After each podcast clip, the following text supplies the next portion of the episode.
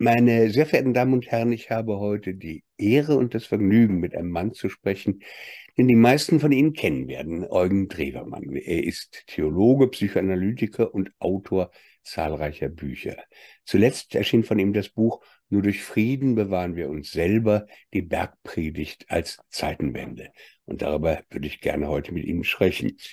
Wenn ich das richtig einschätze, ist Eugen Drewermann der einzige Theologe in unseren Tagen oder der einzige mir bekannte Theologe in unseren Tagen und unseren Breiten, der von Gott spricht und die Herzen selbstgeschulter Atheisten erreicht. Lieber Drebermann, in den letzten drei Jahren ist so viel geschehen, dass wir alle andere geworden sind. Ich frage Sie, hätten Sie sich vor ein paar Jahren vorstellen können, dass Politik und Medien sich gewissermaßen binnen Stunden remilitarisieren, 70 Jahre Verständigungspolitik abstreifen wie ein dünnes altes Hemd und mit Hurragebrüll von militärischen Siegen und Russland ruinieren schwadronieren? Nein, ich hätte das Gegenteil erwartet und gehofft. Wir sprechen heute miteinander am Tag der Wiedervereinigung Deutschlands. Das ist mittelbar 1989 das Angebot des Russen Gorbatschow gewesen. Ihm verdanken wir die Wiedervereinigung. Ein Friedensangebot, das auf dem Tisch lag. Man hätte nur zugreifen müssen. Das Angebot lautete Entmilitarisierung vom Ural bis zum Atlantik. Die Konversion der enormen Mittel wirtschaftlich, technisch, wissenschaftlich zugunsten der Lösung der Probleme, die in der Welt tatsächlich existieren. Hunger, Elend, Ungerechtigkeit, Kriegsgefahr, Bürgerkriege. Das alles hätte ein Ende haben können und hätte Milliarden Menschen anheben können zugunsten von mehr Humanität und Gemeinsamkeit. Das war eine gewaltige Hoffnung. Daraus haben vor allem die Amerikaner einen falschen Schluss gezogen, wie sich dann zeigen sollte.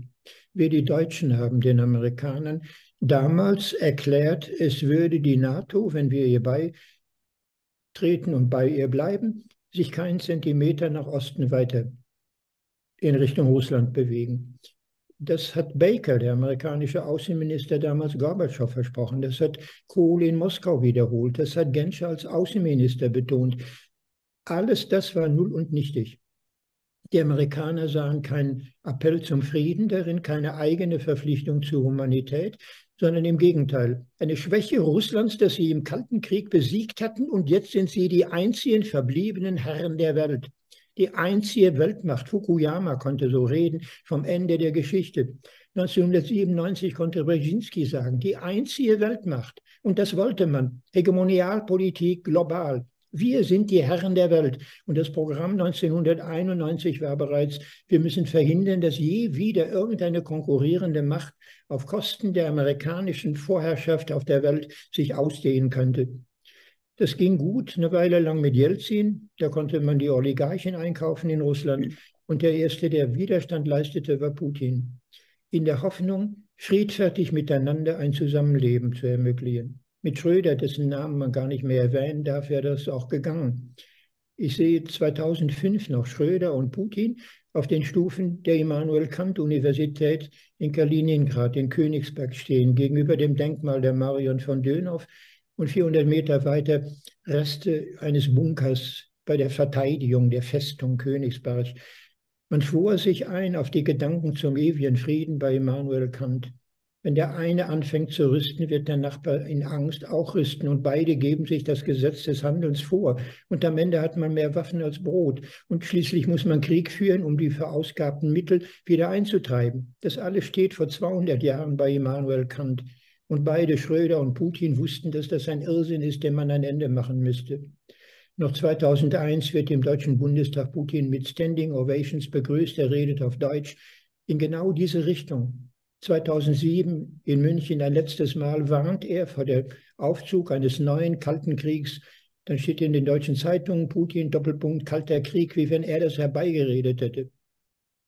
Die Amerikaner waren es, die es genau so wollten. Und statt Frieden haben sie organisiert einen Krieg nach dem anderen. Um Erdöl ging es, um die Vormachtstellung im Mittleren Osten ging es, um die Inanspruchnahme von allem, was Russland nicht mehr bereit ist zu verteidigen. 2001 also Krieg im Irak. Hineingetrieben hat man Saddam Hussein, mit Lügen, mit Absichten. April Gillespie als Botschafterin erklärte, die Besetzung Kuwait sei ein innerarabisches Problem, kein Eingreifen sei zu befürchten vom Westen. Und dann schlug man zu. Und eine Million Tote, egal, das war 91, schlimmer noch, Embargo-Politik bis 95.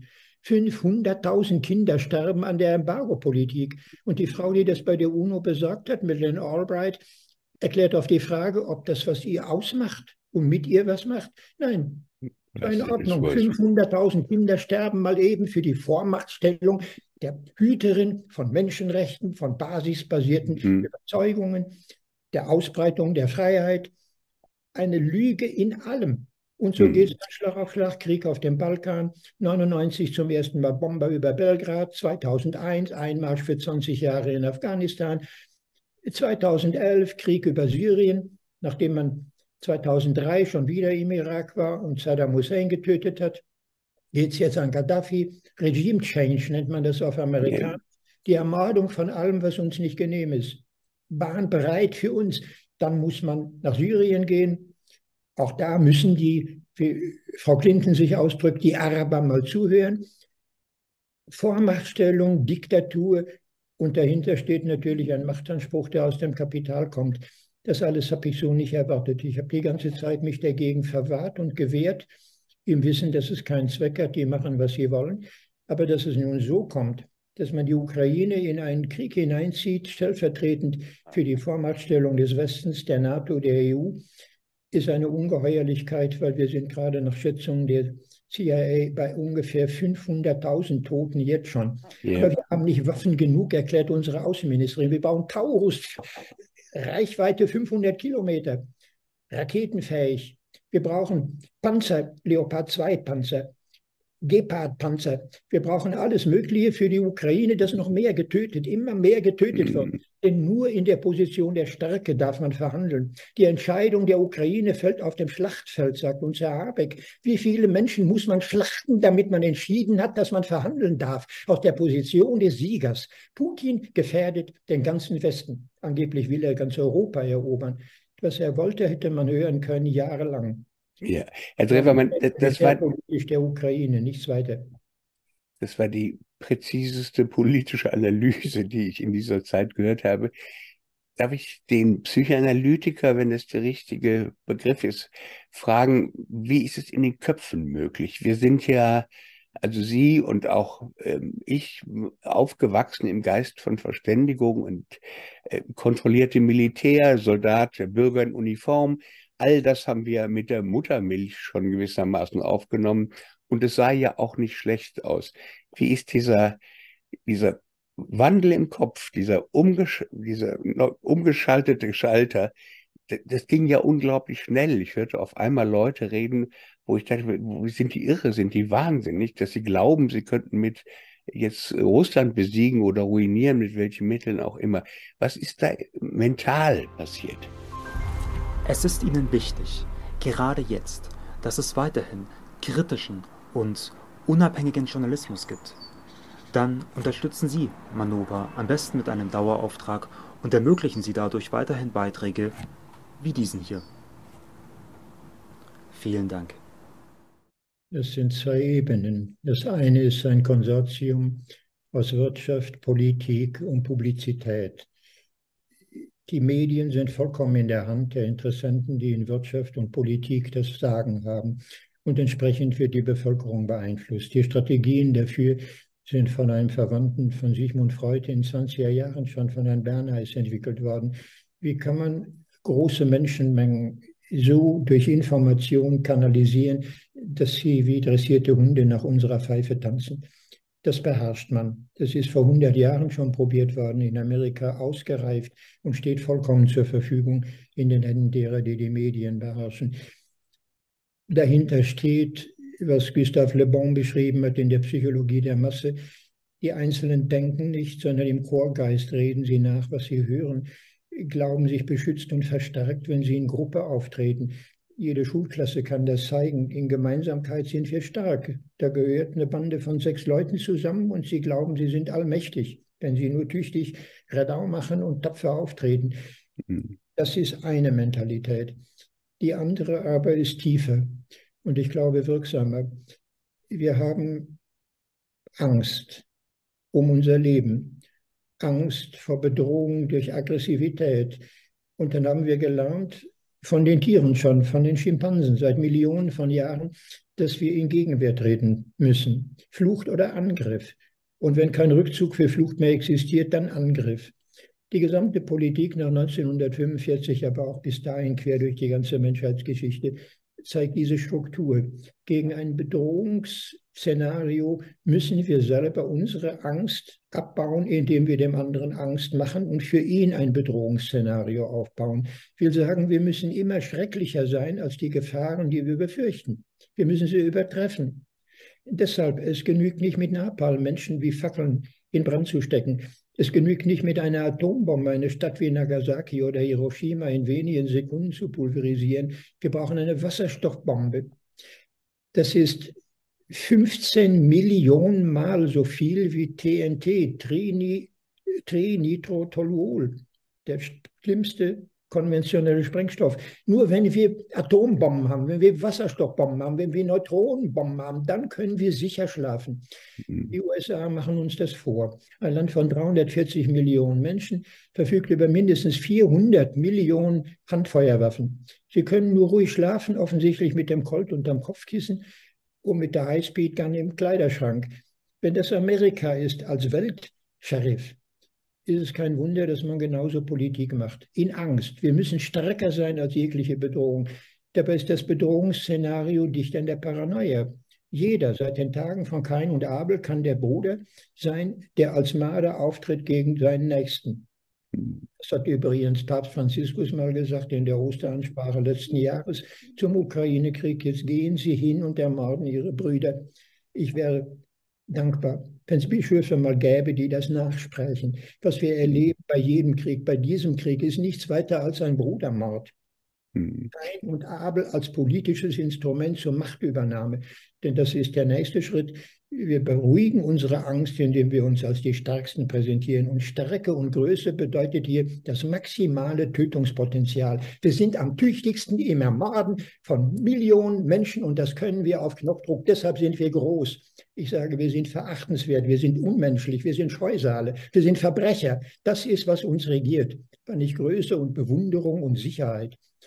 Aber in der Friedensbewegung und auch in Deutschland war das das Argument. Wir wollten Frieden und Entspannung aus Angst, die Atombomben können gezündet werden. Natürlich nicht in der Wüste von Nevada, sondern in Mitteleuropa. Und das betrifft uns. Die 70er-Bewegung im Bonner Garten bei der Dislozierung der Pershing 2 hatte genau dieses Motiv. Mhm. Wenn uns jetzt beigebracht wird, wir müssen wieder den Russen fürchten, wird das geglaubt und dann muss man wieder militärisch genau umgekehrt. Nicht Krieg vermeiden, sondern Krieg führen. Und der trifft ja nicht uns. Es ist ein Stellvertreterkrieg. Es starben nicht Amerikaner, wie wunderbar. Mhm. Und dann kann man an Ukrainern endlos weitermachen. Herr Drewermann, in Ihrem Buch äh, Nur durch Frieden bewahren wir uns selbst verfolgen Sie ja zwei Stränge, einen historisch-politischen, das haben Sie jetzt auch ja schon sozusagen zum Teil vorweggenommen, und einen theologischen, denn Sie wollen gegen den Stand der Dinge mit der Bergpredigt ins Feld ziehen. Ich würde gerne also diesen theologischen Teil sprechen, nämlich über die Bergpredigt, das ist Ihr wichtigster Ausgangspunkt. Die Bergpredigt, das sind nur ein paar Verse aus dem Matthäusevangelium. Wovon handelt die Bergpredigt und hat sie sich überhaupt so zugetragen? Außer mich höre ich sagen, man kann mit der Bergpredigt nicht Politik machen. Das ist das wahre Glaubensbekenntnis der uns Regierenden. Aber ich sage, man muss sich an der Bergpredigt orientieren, um eine menschliche Politik zu machen. Die Bergpredigt ist kein fundamentalistischer Unfug, kein Aberglaube, nicht irgendein irrationaler Wahn. Er ist die Bedingung der Möglichkeit, dass wir Menschen bleiben oder mindestens Menschen werden. Eine Humanität wird da verkündet, alternativ zu dem, was wir quer durch die menschliche Geschichte gewohnt sind. In den Geschichtsbüchern reicht eine Schlacht, ein Krieg dem anderen die Hand auf der nächsthöheren Stufe der Verschlimmerung. Die Waffengattung, die gerade noch abgenutzt wurde, wird verbessert oder verschlimmert auf der nächsten Etage. Und damit wollte Jesus ein Ende machen. An genau dem Punkt, von dem wir sprechen, indem er die Angst des einen vor den anderen beruhigte. Und dann muss man jetzt hinweisen nur auf das, was geschieht. Wir treffen aufeinander, fühlen uns bedroht, erleben den anderen im Besitz von Waffen, die wir fürchten, rüsten dagegen mit eigenen Waffen und bedrohen ihn. Und schon schaukelt es sich wechselseitig hoch. Es eskaliert, statt sich zu vermindern. Und dann steht in der Bergpredigt ein Schlüsselsatz, auf den Leo Tolstoi hingewiesen hat, ein Friedensapostel. Gerade kommt eine ganze Friedensbibliothek von Tolstoi heraus. Er hat die Bergpredigt zusammengefasst in Matthäus 5, Vers 39. Leistet dem Bösen kein Widerstand. Das klingt unmöglich. Für die Politiker wahnsinnig. Nein, man muss doch gegen einen Angreifer, wir hören nur und lesen die Zeitung, in allem das Gegenteil. Stattdessen müsste man sagen, es ist einzig so zu handhaben. Wir bekämpfen die Symptome des anderen, nennen sie das Böse, weil es uns bedroht oder gefährlich vorkommt, vergessen aber, dass man die Hintergründe der Aktion des anderen verstehen müsste, um darauf einzugehen. Die ganze Zeit schon haben wir von Angst gesprochen. Welch eine Angst steht bei dem Überfall Russlands gegen die Ukraine? Darüber kann man nachdenken. Die Angst vor der Militarisierung der Ukraine zum Aufmarschgebiet der USA ist jahrelang artikuliert worden, wurde übergangen, schien egal zu sein. Und heute ist es verboten, davon überhaupt zu sprechen. Das geht so weit, dass unser Kanzler am 28. August auf dem Marienplatz in München eine Rede hält. Er will erklären, wie volksnah doch seine Politik ist. Und ein paar Leute stehen da mit Plakaten für den Frieden, Friedenstauben. Bilder von Picasso. Die fährt er an, ich zitiere jetzt wörtlich, das sind vielleicht gefallene Engel aus der Hölle, die dem Kriegstreiber Putin das Wort reden. Das heißt, wenn wir jetzt sprechen über die Bergpredigt, sind wir in den Augen des uns regierenden Teufel. Abgefallene Engel. Und er ist der Engel Michael, der mit dem Schwert in der Hand die Teufel in das Inferno zurücktreibt.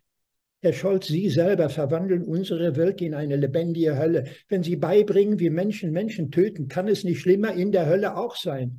Sie sind kein Erzengel, Sie sind der Verräter dessen, was Christentum bedeutet und erklären sich dabei noch als das Richtmaß wie man von Gott sprechen dürfte. Sie machen Politik selber zur Religion, zur Ersatzreligion, zum Wahnsinn einer Machtideologie der Rechthaberei auf dem Schlachtfeld beim Töten von Menschen. So darf und kann es nicht weitergehen. So interpretiere ich die Bergpredigt. Und ich bin historisch auf gutem Boden. Ich bin mir sicher, dass Jesus ein Entsetzen hatte vor dem, was man ihm präsentierte, als Friedenspolitik in seinen Tagen. Die Engel über den Fluren von Bethlehem singen bei der Geburt Jesu, um sein Wesen zu erläutern für die Hirten auf dem Felde. Gottes Herrlichkeit im Himmel nur, wenn Frieden ist auf Erden bei Menschen, die Güte glauben können. Dagegen, genau dagegen, steht die sogenannte Friedenspolitik von Kaiser Augustus. Frieden ist, wo römisches Militär, wo unsere Kohorten ihre Stiefel hinsetzen, wo unsere Schwerter regieren, wo unsere Ordnung herrscht. Pax Romana. Sie kam Jesus grausig vor. Augustus wurde ein Friedensaltar gebaut, der übrigens von Mussolini wieder renoviert wurde, mhm. zum 2000. Jahrestag. Jesus wollte dagegen einen wirklichen Frieden setzen, wie ihn die Welt nicht geben kann in ihrer Angst, Verbissenheit, sondern einen Frieden durch Vertrauen. Nicht Widerstand leisten, sondern verstehen, warum. Und dann kommt der erstaunliche Satz, wenn sie dich auf die rechte Wange schlagen, dann halte noch die andere hin. Suche zu verstehen, was im anderen vor sich geht. Schlag nicht zurück. Verschlimmere das Böse nicht durch Potenzierung im Gegenschlag. Hm. Ich weiß, dass jeder Lehrer auf dem Schulhof, wenn zwei Jungs sich streiten oder auch Mädchen in den Haaren liegen, wird dann nicht sagen, was habt ihr gemacht, wer hat angefangen, sondern wie hört das jetzt auf? Und ich sage, es muss absolut jetzt aufhören. Das ist die Bergpredigt. Ihr mhm. werdet beide Gründe haben, euch in den Haaren zu liegen, aber die Gründe können wir besprechen und das tun wir jetzt. Dass das nicht stattfindet, sondern die USA an die Stelle der UNO treten und das Gesetz des Handels dem Globus vorschreiben, ist das wirkliche Verbrechen. Sie sagen, die Bergpredigt ist keine Gebrauchsanweisung. Es ist ein, ein Kern, ein Inspirationskern. Da, da gibt es nicht fünf äh, Suren, die man runterbeten könnte und dann hätte man es. Äh, die muss man sich aneignen. Wie meinen Sie das? Das erste ist, dass Jesus ausgeht davon, dass die Menschheit heilungsbedürftig ist. Sie lebt in einem quasi wahnsinnigen Zustand. Matthäus klammert die Bergpredigt ein, indem er Jesus sprechen lässt zu vielerlei Kranken, die zu ihm gebracht werden. Vom Berge herab, ein zweiter Sinai, eine Ordnung der Welt für die Menschen, die so nicht weiterleben können. Da sind Besessene drunter, Mondsüchtige, Gelähmte, mit den Menschen, die nicht weiter können, die diese Welt, wie sie ist, nicht länger mehr vertragen, ist die Bergpredigt eine Aussicht, wie wir uns zurückgewinnen als Menschen. Eine Botschaft der Güte, der Heilung, der seelischen Therapie. Und zentral geht es dabei um die Überwindung von Angst. Wovor haben wir Angst? Das sind die sogenannten Seligpreisungen. Wir haben Angst, arm zu sein. Deshalb brauchen wir Geld, wir brauchen Kapital, wir brauchen Macht, Größe. Und Jesus erklärt, glücklich sind die Menschen, die ihre Armut und Armseligkeit kennen und anerkennen. In jeder Psychotherapie sehe ich, wie wahr dieser Satz ist. Es kommen Leute, die als Neurotiker mit sich selber die größten Schwierigkeiten haben. Und das sind in aller Regel Minderwertigkeitsgefühle. Ich bin zu klein, ich kann zu wenig, ich sehe nicht schön genug aus, ich habe keinen genügenden Einfluss auf die anderen. Wer bin ich überhaupt? Seit Kindertagen hat man mich verachtet. Ich bin als Mädchen zur Welt gekommen und sollte ein Junge sein oder umgekehrt. Ich sollte beruflich irgendwas machen und das konnte ich aber nicht. Ich war immer überfordert, zu niedrig, zu wenig, ausgesetzt in diese Gefühle hinein lässt sich Heilung nur bewirken, indem man dem anderen vermittelt, du darfst dich nicht länger mehr messen an dem, was die Eltern mit dir wollten, was deine Nachbarn von dir wollten, was deine Freunde dir vorgeschrieben haben, die sogenannten. Die Frage ist, wer bist du selber? Und wenn wir darauf mal zu sprechen kommen, sehen wir, dass du eigentlich wunderbar bist. Du hast jahrelang gelitten an deinen Minderwertigkeitsgefühlen, aber du hast aus denen auch etwas gemacht. Der Beruf, den du jetzt ausübst, ist eine spezielle Antwort auf das Geringgefühl, mit dem du zur Welt kamst. Und wie bist du jetzt groß geworden? Wie viel an Leid hast du durchgestanden? Wie viele Fähigkeiten, andere zu verstehen, denen es genauso geht? Du bist ein wunderbarer Mensch geworden. Wir müssen nur die Perspektive ändern. Und nun können wir sagen, geformt und gepresst wurdest du aus den Händen von Menschen, die immer was anderes von dir wollten die ihre Kreatur in dir nachbilden wollten. Aber jetzt denken wir mal, du kommst aus den Händen Gottes, der dich geschaffen hat, weil er möchte, dass du bist, aus reiner Liebe, nicht in Erwartung von Leistung, nicht in einzubringende Rendite beim Kapitalmarkt, sondern weil du selber leben möchtest und könntest. Und darum geht es uns jetzt, wenn wir beide mhm. sprechen, nennen das Psychotherapie. Du wirst heil im Vertrauen auf eine Güte, die möchte, dass es dich gibt, als Person, als Individuum und das lasst ihr nicht mehr austreiben. Zum Thema Krieg scheint das überhaupt kein Kommentar zu sein, es ist aber sofort zentral. Auf jedem Kasernenhof haben wir genau dieses, da steht der Drillsergeant, der Brüllaffe im Hintergrund. Er kommandiert, wenn ich euch auf den Hügel schicke, ihr Arschlöcher, dann bringt ihr sie alle um. Habt ihr das begriffen? Und genauso muss man machen. Wie schießt man, wie tötet man, wie hat man keine Skrupel mehr, wie gewöhnt man sich die Schuldgefühle mhm. ab, Angetreten in einer Reihe, die Augen geradeaus, links schwenkt Marsch. Lauter Kommandos, die die Seele aus dem Körper schrauben, die die Menschen zu Maschinen machen für die Befehlsausgaben der Instanz. Erich Maria Remarque konnte zum Ersten Weltkrieg schon sagen, ganze sechs Wochen haben genügt, aus uns Menschen zu machen, die zu Mördern wurden. Und alles zu verleugnen, was von Platon bis Schopenhauer mal als Kultur gegolten hat. Der Brüllaffe, der in jedem Kasernenhof existiert und den Menschen seine Befehle gibt. Es ist egal, was wir gelernt haben, mhm. bei Vater oder Mutter, beim Pfarrer oder Lehrer, als Menschlichkeit gelesen haben, bei Kant oder Hegel. Es gilt jetzt, was er sagt, tötet, dann lernt zu töten. Und zwar am schnellsten, effizientesten, am allermeisten. Das ist eure Pflicht für das Vaterland. Ich könnte dazu eine kleine Erzählung geben. Im deutschen Fernsehen vor Jahren lief ein interessantes, mir sehr wichtig gewordenes Gespräch zwischen Helmut Schmidt und Jacques Chirac. Die beiden waren befreundet, mochten sich und redeten offen über Gott und die Welt und kamen auch auf Religion zu sprechen. Jacques Chirac erklärte als Franzose, dass er katholisch sei und gläubig. Eigentlich eine Tatsache der Folklore-Zugehörigkeit, noch unbedingt nicht ein Glaubensbekenntnis. Helmut Schmidt aber war ehrlich und sagte, er ist ein Atheist. Das wunderte den Franzosen. Wie, Helmut? Kann ich dir erklären. Russland 43. Am Nachmittag kommt der Militärfahrer und erklärt, dass dieser Krieg in den Händen Gottes liegt. Eine Nacht lang hat mich das getröstet. Am anderen Morgen wusste ich, er hat Unrecht. Seitdem hat Helmut Schmidt nicht mehr an Gott geglaubt. Aber was war die Folge? Er hat geglaubt, dass es eine Pflicht ist, sogar in der großdeutschen Armee Hitlers weiter seine Pflicht als Soldat zu tun. Und das ist ungeheuer. Hätte er an Gott geglaubt, hätte er dem Spuk widersprochen. Das hätte ihn das Leben kosten können. Das steht ihm ein Kampf. Soldaten können sterben, Deserteure müssen sterben. In der Ukraine mhm. gibt es für Desertion übrigens inzwischen 14 Jahre Gefängnisstrafe. Mhm. Von den 800 Millionen Flüchtlingen, 800.000 Flüchtlingen aus der Ukraine werden die meisten vor der Einberufung Zelenskis auf der Flucht sein. Was wäre gewesen, Helmut Schmidt hätte damals klar sagen können, weil ich an Gott glaube, wirklich glauben möchte, weil ich das Mitleid in Gottes Augen sehe, weil alles Leben hervorgegangen ist bei Menschen und bei Tieren aus den Händen einer Macht, die möchte, dass es uns gibt, weigere ich mich, dem Töten zuzustimmen. Mhm. Sie haben Unrecht, Sie verlügen im Namen Gottes, Gott selber, das ist eine Gotteslästerung, was Sie da reden. Da schlafe ich nicht ruhig bei, das regt mich auf, wenn ich es höre. Und ich protestiere dagegen in aller Überzeugung. Hätte er das gesagt, hätten wir das Ende des Spuks gehabt, der sich mit Schmidt allerdings dann auch weiterhin verbunden hat. Mhm. Notierung der Pershing 2 und so weiter.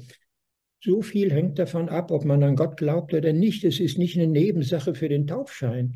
Es ist eine Grundhaltung dem Leben gegenüber. Das, das wäre jetzt mein, meine nächste Frage. Sie sagen, es geht darum, die eigene Angst zu besiegen, den anderen zu verstehen. Aber, sagen Sie, das Programm, das schaffen sie nicht mit innerweltlichem Denken, mit einer säkularen Rationalität, sondern sie müssen uns von einem absoluten Jenseits dieser Welt verstehen. Und da wird schwierig, äh, wie kommen wir dahin? Was ist dieses Absolute? Wer ist dieses Absolute? Mhm. Ich kann das gut festmachen an der Geschichte von Kain und Abel, auf die ich vorhin angespielt habe. Wie kommt es dahin, dass ein Mensch den anderen umbringt? Das geschieht aus Minderwertigkeitsgefühl. Da steht jemand neben ihm, der scheint es geschafft zu haben. Auf den ruhen die Strahlen der Sonne. Er ist der Bevorzugte, der Geliebte, der Gemochte. Und man selber steht immer im Schatten, kommt sich verachtet vor, überflüssig, unnütz. Dann entsteht so etwas wie Neid, der Wille, sich durchzusetzen.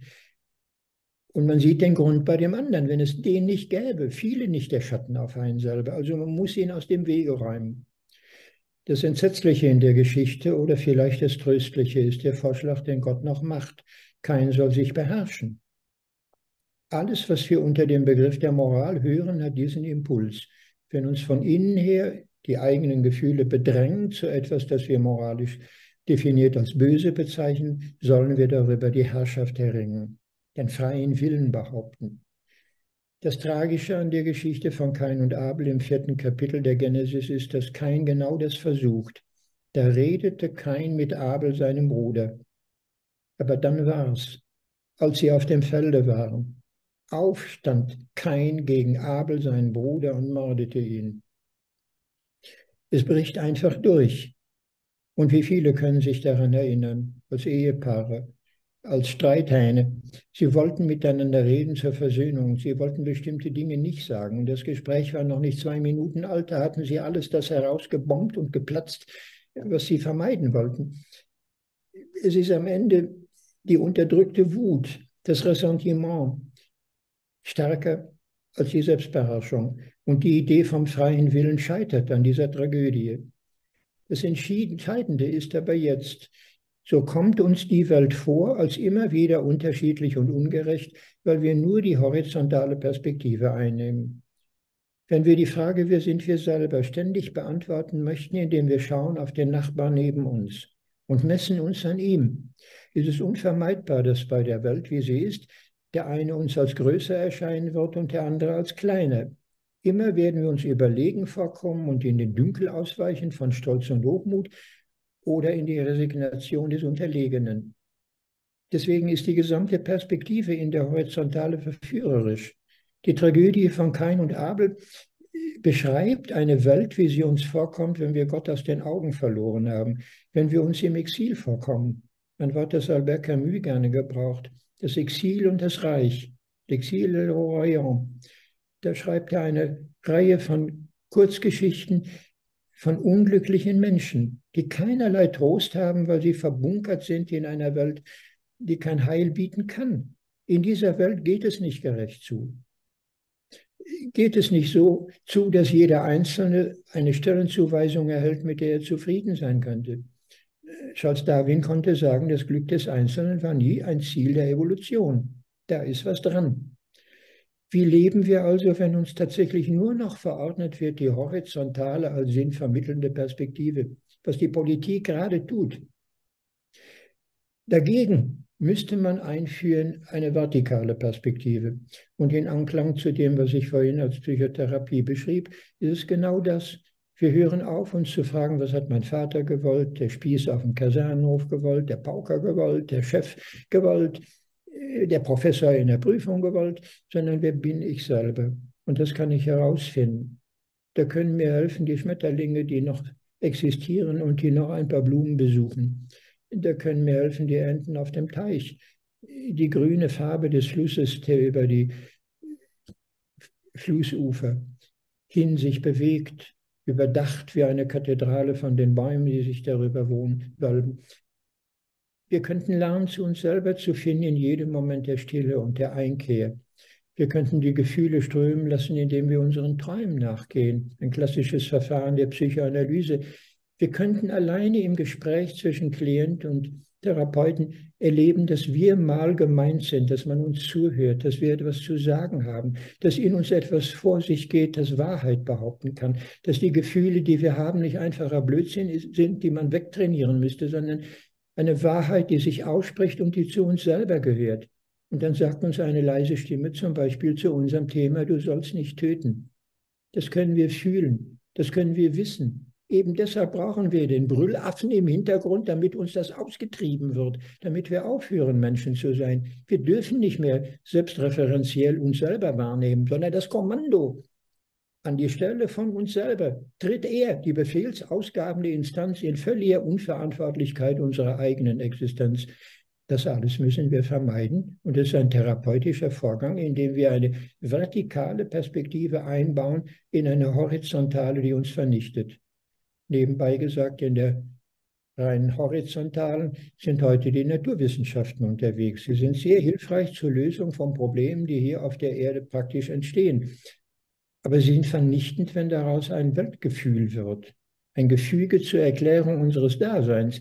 Denn dann steht nur eines fest, wir kommen auf die Welt und wir gehen sehr schnell nach ein paar Jahren schon wieder von der Welt.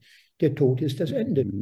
Das wird uns heute beigebracht. Wenn mehr nicht zu hoffen steht, als der Staub zu Staub wird, leben wir in genau der verzweifelten Kampfsituation gegen den Tod mit allen Mitteln und wir müssen den noch töten, damit wir ein paar Sekunden länger leben und treten ihn in den Kessel hinunter, damit wir noch einen kleinen Augenblick emporsteigen auf dem rutschig gewordenen, blutbeschmierten Trichter, der uns in den Abgrund führt.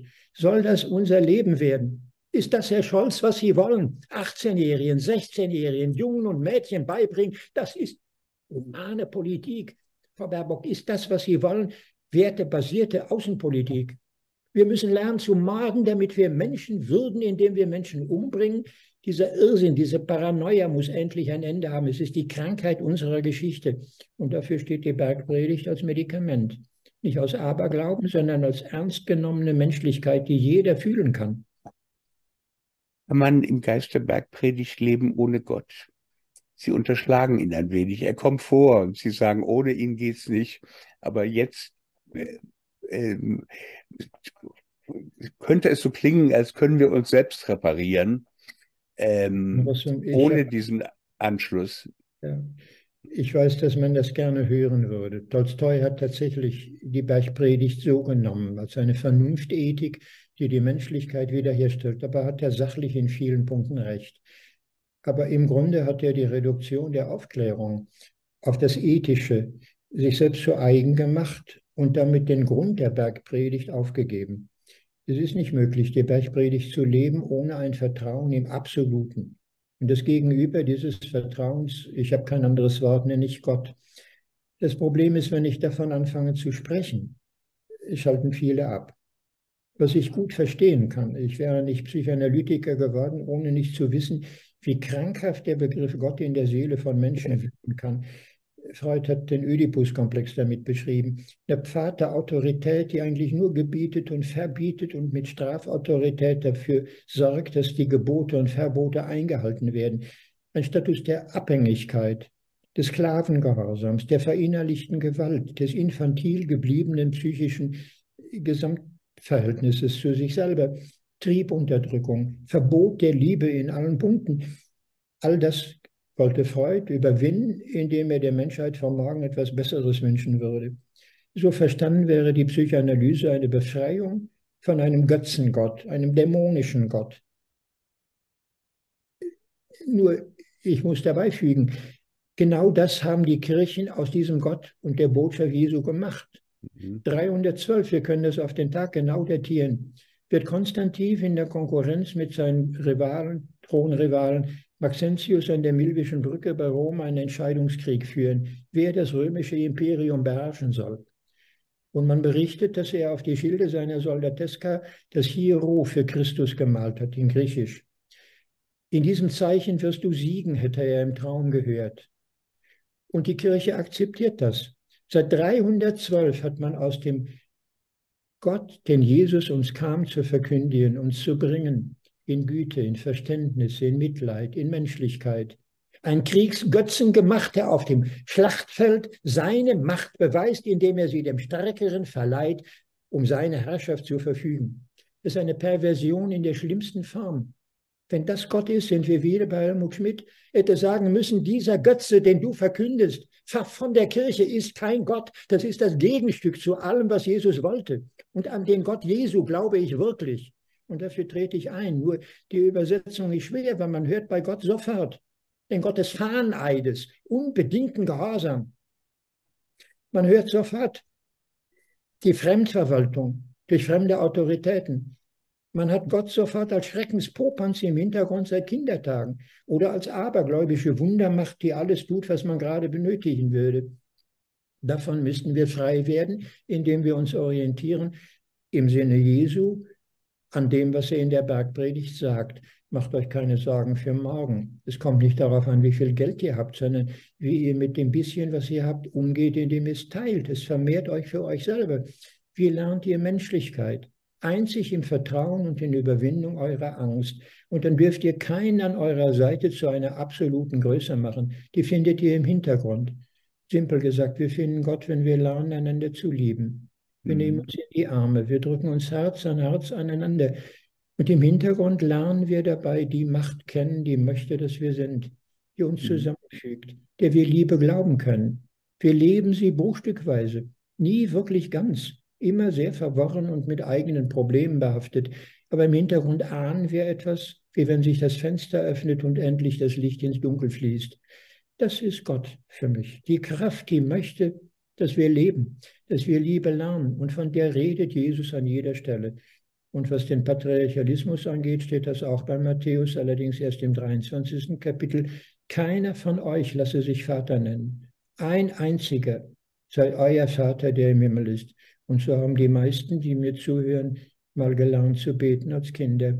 Lieber Vater, himmlischer Du, was du willst geschehe, dein Reich komme und es ist das Ende der Reiche dieser Welt. Es ist ein revolutionärer Aufruf, mit der Gewalt, mit der Gier, mit der Macht endlich aufzuräumen und zu glauben an Güte, Menschlichkeit und Verständigung. Das wäre das Ende dieser ganzen Art von Politik. Insofern haben Sie ja recht, Herr Scholz, Herr Schmidt. Haben Sie ja recht, mit der Bergpredigt kann man keine Politik machen. Diese Art von Politik kann man damit nicht machen, Gott sei Dank. Also man braucht keine Angst haben, ich würde nie abschalten, wenn Sie von Gott reden. Ich verstehe das durchaus, dass wir, um uns selbst sehen zu können, einen anderen Standpunkt annehmen müssen. Mich ist immer nur die Frage, wie kommt man dahin? Ähm, und das ist die Schwierigkeit und ähm, die werden wir hier nicht lösen. Aber ich, ich finde es wichtig. Ähm, Herr Drehmann, Sie, Sie, Sie beziehen sich. Bitte?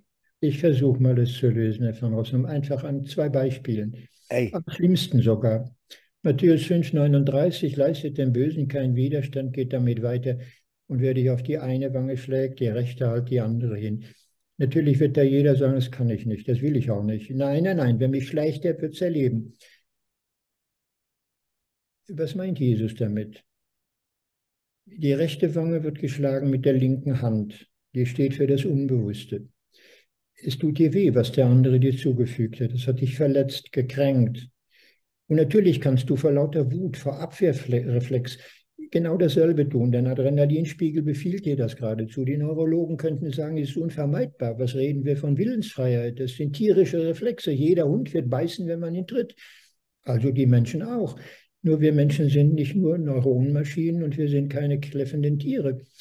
Jesus meint, wir könnten frei sein, wenn wir uns unbedroht fühlen. Was ging in dem anderen vor sich? Wen hat er gemeint? Nehmen Sie eine Ehegeschichte. Eine Frau möchte von ihrem Mann geliebt werden.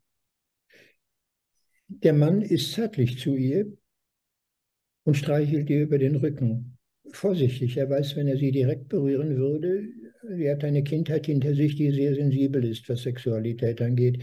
Aber die Frau springt plötzlich aus dem Bett. Er fängt an zu schreien. Das hat der Mann nicht gewollt. Er ärgert sich. Er wollte gerade Freude mit ihr erleben und nun dieses Theater wieder. Und er schreit sie jetzt auch an. Was soll der Quatsch hier? Immer dieses Theater. Dann ist der Skandal, der Konflikt eskaliert. Die Frau wird einfach rausgehen der Abend ist zu Ende. Kann sein, sie geht im Hotel schlafen, aber meidet den Mann. Es kann Tage und Wochen dauern, bis die beiden wieder zusammenkommen. Soll das akzeptabel sein als Konfliktlösung? Nehmen wir mal an, der Mann sucht die Frau zu verstehen. Wie viel Angst hast du? Was geht in dir vor sich? Von mir musst du doch nicht Angst haben. Ich habe, ich sage es jetzt so, wie ich es erlebt habe. Die Frau wird den Mut bekommen zu erzählen, was sie selbst erfahren hat. Der Mann streichelt ihr über den Rücken, aber sie hat erlebt, wie ihre Mutter sie schlug, immer auf dem Rücken. Für irgendeine Kleinigkeit, die sie überhaupt nicht verbockt hatte. Die Frau habe ich selber später kennengelernt. Sie konnte in Tränen in den Augen sagen, meine Tochter war so lieb, aber ich, den Kochlöffel habe ich zerbrochen auf ihrem Rücken. Sie war völlig überfordert. Ihr Mann war nicht aus dem Krieg wiedergekommen. Sie war erschöpft, sie war verzweifelt und hat sich irgendwie entlastet. Sie wusste, dass das alles falsch war. Aber die Tochter fing an, davon jetzt zu erzählen, ihrem Mann gegenüber. Und er fing an, sie zu begreifen. Wie lange braucht man, um die Angst wegzustreicheln, die mal eingebläut wurde in den Rücken einer Frau, die man seelisch und körperlich ganz und gar lieb hat? Und diese Liebe ist es wert, darauf einzugehen, zuzuhören. Und das ist, was Jesus meint, halt die andere Wange hin. Du musst die Gründe verstehen, die im Unbewussten ausagiert wurden. Du musst den Schlag sich mit rechts wiederholen lassen, damit du überhaupt weißt, was vor sich ging. Wenn du zurückschlägst, kannst du dem anderen nur recht geben. Du bist genauso schrecklich wie die Mutter damals oder wer immer das Problem erzeugt hat. Und jetzt können wir auch in die Politik gehen, 1939. Adolf Hitler. Nein, nein, wir sind ganz anders als Adolf Hitler, nur dass wir genau dasselbe machen, was er schon im Ersten Weltkrieg gelernt hat. Ich bin Nationalsozialist und als solcher gewöhnt zurückzuschlagen. Jetzt wird Bombe mit Bombe vergolten werden. Denken wir nicht genauso? Handeln wir nicht genauso? Ist das nicht die sogenannte Philosophie der NATO, die wir beherrschen? Das Denken unserer EU-Außenminister? Derselbe Irrsinn, vom Brautbett übertragen in die Politik ist es ein einziger gleichgerichteter Irrtum in Angst. Und dem steht gegenüber Jesus. Und woran müssen wir jetzt glauben? Nicht an das, was wir sehen, sondern an etwas, das in uns liegt und uns verbindet mit etwas Absoluten. Wir glauben an die Liebe, selbst wenn sie noch so verworren ist. Der Mann wollte ja lieben. Die Frau hat sich eingelassen auf ihn. Sie mochte geliebt werden. Und dennoch kann diese Angst einbrechen und alles verstellen. Wir reden psychoanalytisch jetzt von Übertragungen, von Wiederholungszwängen, lauter notwendige Begriffe, um das zu beschreiben. Aber wir müssten die Politik, unser Verhältnis zueinander, das Verhältnis zu uns selber von dieser Hypothek entlasten. Und das geht nur, indem wir eine andere Dimension absoluten Vertrauens gegen unsere sonst absoluten Ängste einführen. Und André Malraux, der französische Schriftsteller, hat das ja mal sehr schön gesagt, das 21. Jahrhundert wird spirituell sein oder es wird nicht sein. Das könnte man sagen, das ist eine schöne Definition. Das hat er Mitte des vergangenen Jahrhunderts geschrieben oder gesagt.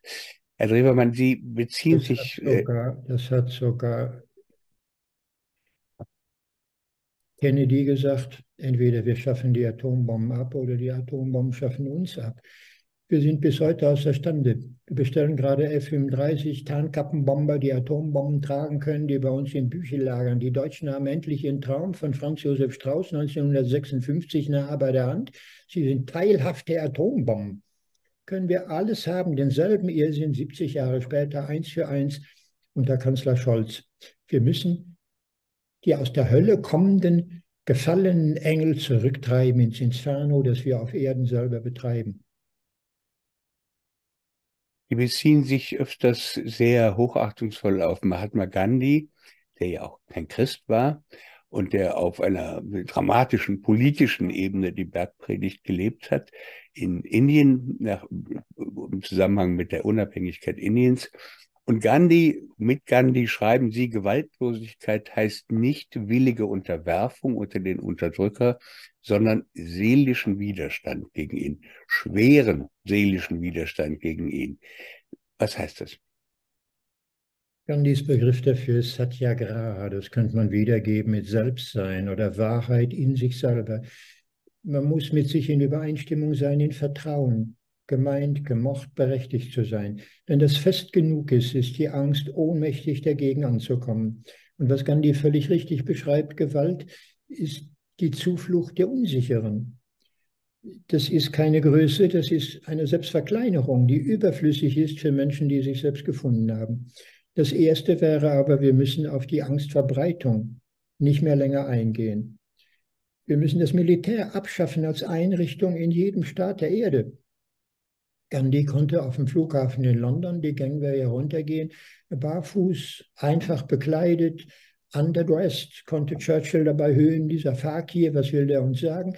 Als allererstes, er hat abgeschafft die Militärparade. Das ist wie in der Steinzeit, wie irgendwo bei den Shingus im Amazonas. Man muss erstmal mit den Speeren herumhupfen, um zu zeigen, wie mächtig man ist, um Angst und Einschüchterung zu besorgen. Gandhi verkörperte, dass man ihn so überhaupt nicht einschüchtert. Er macht niemandem Angst und er hat von niemandem Angst. Lass den ganzen Spuk sein. Das war die Begrüßung Gandhis in London. Und so ging es weiter. Gandhi setzte darauf, dass Pazifismus nicht aus Schwäche kommt, aus Angst, wie wir es in Deutschland ständig gehandhabt mhm. haben. Die Pershing 2, die Atombomben, die in Deutschland fallen würden, in Mitteleuropa, davor haben wir Angst. Daraus kommt kein Friede. Der Friede kommt aus der Festigkeit in Vertrauen zu sich selber und in den anderen. Und dann ist das, was uns als böse vorkommt, ein Symptom für etwas, das aus Angst geboren überwunden werden kann, wenn man die Gründe durchgeht und miteinander verhandelt und begreift. Auch dafür gäbe es psychotherapeutische Verfahren, die in der Bergpredigt anklingen. Wenn jemand dich bittet, eine Meile Wegs mit ihm zu gehen, geht zwei. Ich setze jetzt mal das Bild voraus, das Jesus vor Augen hat. Da kommt tatsächlich ein römischer Legionär zu dir, einem treugläubigen Juden, und sagt, nimm mein Gepäck und trag es zur nächsten Kaserne. Dann kannst du sagen, wer bist du überhaupt? Bin ich dein Packesel? Weißt du, wo deine Kaserne ist? Eine Meile, das passt nicht. Die liegt irgendwo viel weiter. Und das zeigt nur, dass du hier nicht hingehörst. Dann bist du ein stolzer Jude, ein treugläubiger Jude. Du verachtest den Heiden, du gibst ihm nicht einmal die Hand, um nicht unrein zu werden. Du willst ihn bekämpfen und aus dem Lande jagen. Dann erzähle ich dir nochmal, wie es mit Kain und Abel weiterging. Die Rede Gottes war, die Erde schreit zu mir zum Himmel, weil sie ihren Mund öffnen musste, um das Blut deines Bruders zu trinken. Flüchtend und heimatlos wirst du sein und sie wird deine Ernte nicht länger mehr tragen. Das könnte man der ganzen Ukraine sagen. Wenn ihr euch frei kämpft, um das Land wieder zu besetzen, das euch scheinbar genommen wird, gehört es euch in alle Ewigkeit nicht mehr. Ihr seid heimatlos in den eigenen Häusern, in denen spuken die Gespenster derer, die ihr habt erschlagen müssen und über deren Leichen ihr hinweggehen müsst, um die Tür wieder einzubrechen, die euch mal gehört hätte. Wir bleiben nur Menschen in Versöhnung. Und nun meint Jesus, das kann doch anders sein. Du siehst, wie dieser Römer schwitzt in seiner Rüstung. Er hat Angst vor dir. Er ist in fremdem Land, er kennt sich nicht aus, er kennt nicht einmal deine Sprache. Du redest kein Griechisch und eher Latein und Griechisch, aber kein Hebräisch oder Aramäisch. Zeig ihm mal, was du sein könntest als ein wahres Kind Abrahams zum Segen der Völker. Du tust mir leid, du hast keine Ahnung, wo du dich befindest, aber es stimmt, ich weiß das. Nicht eine Meile sind vier Meilen. Und die gehe ich jetzt mit dir. Ich trage dir dein Gepäck und ich bringe dich dahin. Dann hast du am Abend einen Römer, der darüber nachdenkt, was er in Palästina tut. Was sind das für Menschen? So völlig anders. Es gibt in den Bergen Galiläas auch Guerillakämpfer, Sikarier, Dolchmänner, die töten und überfallen die Nachhut der Römer. Auch sowas gibt es. Aber du entscheidest dich für den Frieden, für den wahren Christus, nicht für den Barabbas. Und du bringst dem Römer, dein Feind, einen Frieden der Versöhnung. Und dann zeigst du, was dein Gott aus dir gemacht hat, einen wirklichen Menschen. Und dann glaubst du an einen Himmel, der Gott nicht mehr als Lieferanten vom Stacheldraht zur Verfügung steht, der sich wölbt über alle Menschen, die Guten und die Bösen, die Gerechten und die Ungerechten, und der offen ist für die Schwalben und für die Wolken, ohne Trennung. Das ist der Gott, den Jesus uns gebracht hat. Hm. Zu glauben ändert alles. Es ist kein Aberglaube, es ist die Bedingung der Möglichkeit, zu sich als Mensch zurückzufinden. Hm. Und das meinte Gandhi. Er meinte, es gibt die gesamte Trennung nicht. Das Pech ist, dass man im sogenannten christlichen Abendland an Gott überhaupt nicht glaubt. Sonst wäre nicht ein Krieg nach dem anderen von dort ausgegangen, nicht der Kolonialismus eingebrochen in die Länder der dritten Welt. Man glaubt ans Geld. Das ist der Gott im Abendland. Und wir müssen als Inder ihnen beibringen, was es bedeuten könnte, an Gott zu glauben. Und dann wird man finden, dass die Religionen eigentlich alle dasselbe sagen. Wörtliches Zitat von Gandhi.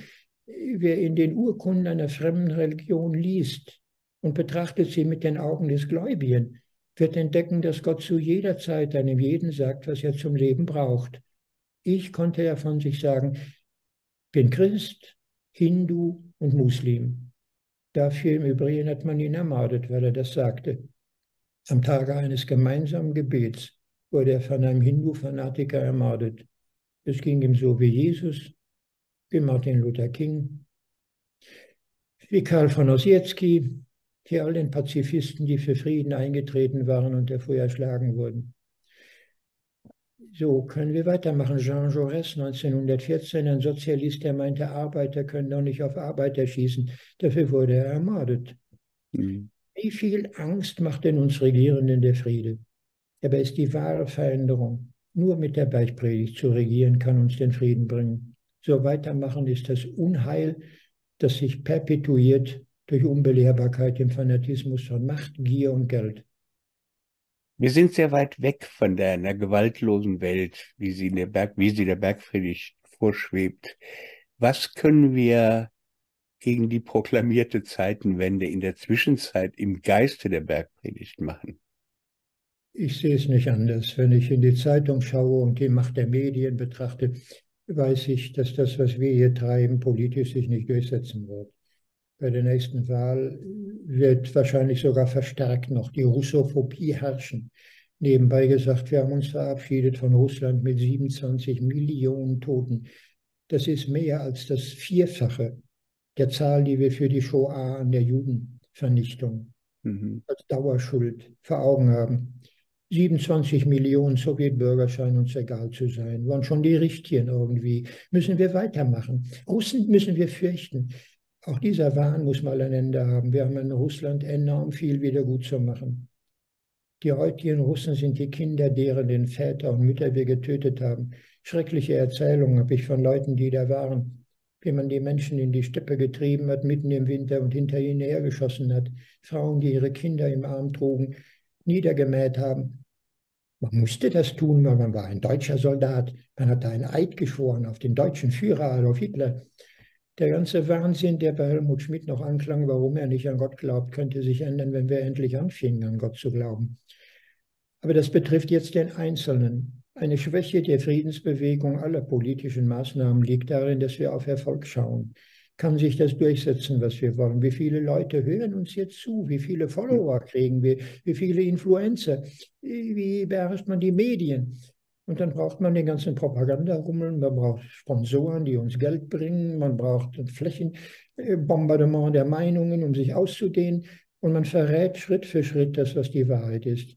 Denn die kommt nicht mit dem Blick auf den Nächsten, das haben wir die ganze Zeit gesagt, in der Horizontalen. Was sagen die anderen, machen die anderen, wollen die anderen hören? Wie können wir manipulieren zu unserer Meinung? Die Frage ist einzig, auch im Sinne Gandhi, im Sinne Jesu, wer bist du selber? Was sagt dir dein Gewissen? Und das musst du hören. Und das sagt dir, leiste Widerstand. Sage Nein. Wenn sie wiederkommen und wollen, dass du Rüstungsfabriken hochbaust, jetzt Rheinmetall in der Ukraine, Panzerfabriken in der Ukraine, musst du da nicht hingehen. Du kannst deinen Lohn verbessern, aber du wirst arm in deinen eigenen Gefühlen. Du lässt dich selber im Diebstahl mit Rheinmetall verfrachten in die Ukraine. Das musst du nicht machen. Sag nein, ganz einfach. Und wenn sie wieder sagen, wir brauchen aber dich Mädchen, du kannst Panzer fahren, als Mädchen kannst du Panzer, als Junge kannst du im Tarnkappenbomber sitzen und die Welt von oben betrachten und du hast die Macht, ganze Bereiche auszulöschen. Junge nehmen das Schreckbild und sagen nein. Der Bundeswehroffizier, der gerade kommt und in den Schulen seine Meinung, Wehrtüchtigkeit, Erziehung ausdehnen will, kann erleben, wie du Nein sagst. Ein bisschen habe ich das probiert, da war ich gerade 16, da kam von der CDU jemand und erklärte, wir brauchen die Amerikaner, um uns zu verteidigen, unsere Sicherheit. Und ich konnte nur sagen, was jeder predigt, ist nicht Sicherheit, das macht die ganze Welt unsicher. Atombomben sind keine Sicherheit, es ist eine dauernde Spirale der Angst. So will ich nicht leben. Ich will nicht, dass man mich zum Massenmörder trainiert, damit ich sicherer werde. Sind Sie verrückt oder was bringen Sie uns bei? Jeder könnte das wissen. Nur er müsste danach leben, indem er seine Wahrheit bewahrheitet in seiner eigenen Existenz. Ich gebe dafür wie zum Abschluss ein kleines Beispiel. 1955, als die Bundeswehr West aufgerüstet wurde, die sich jetzt nach der Wiedervereinigung ausgedehnt hat, zu ganz Deutschland. Es war keine Wiedervereinigung, es war eine Ausdehnung von West nach Ost. Genauso dann beim Militär. Konnte Hermann Hesse, ein Briefschreiber, erläutern, was er mit seinem Roman Demian beabsichtigte. Da geht es um die Probleme eines Pubertierenden, der in der Welt nicht klarkommt und langsam nach sich selber sucht. Und Hesse gebraucht das folgende Beispiel. Sie können kommen und dir sagen, dies ist ein Gewehr. Leg das an visiere das Ziel an. Da ist der Pappkamerad. Das ist der Abzug. Lerne auf ihn zu schießen. Dann kommt der Ernstfall. Wende an, was du geübt hast. Mal lässt dich stramm stehen, man bringt dich an die Front und jetzt bringe, das ist kein Pappkamerad mehr, sondern ein Gegner. Jeder Schuss ein Russ, du hast das gelernt. In der Ukraine mach das. Jeder Schuss ein Russ und wir haben die besten Waffen und wir haben noch nicht die allerbesten. Wir müssen besser töten. Mit dem MG mähe sie alle nieder. Kann doch in der Bergpredigt stehen, liebet eure Feinde. Nein, das weiß Herr Scholz anders. Mähe sie alle nieder. Highspeed ganz.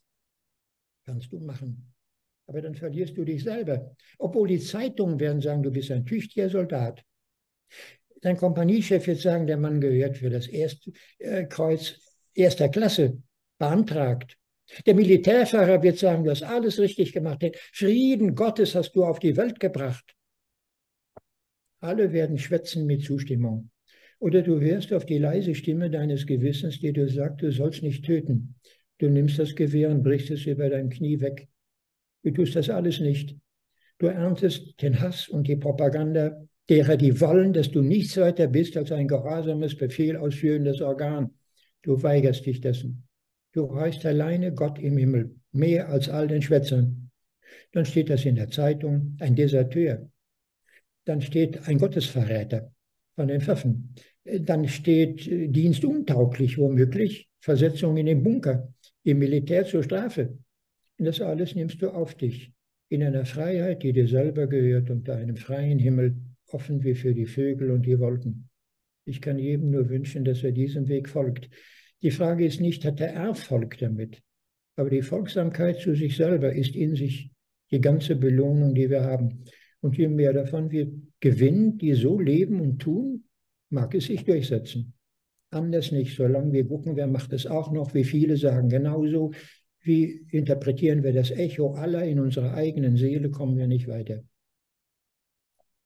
Lieber Herr Drillermann, es fällt mir schwer, hier abzubrechen, aber wir hatten das vereinbart eine Stunde.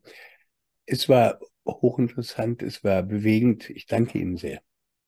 Herr von Rossum, ich danke Ihnen. Ich hätte gerne viele Gesprächspartner, die solche Fragen stellen, die so zuhörbereit sind und mitdenken wie Sie. Danke Ihnen sehr. Ich hoffe, wir sehen uns wieder bald. Ich hoffe. Alles Gute. Alles Gute Ihnen. Auf Wiedersehen.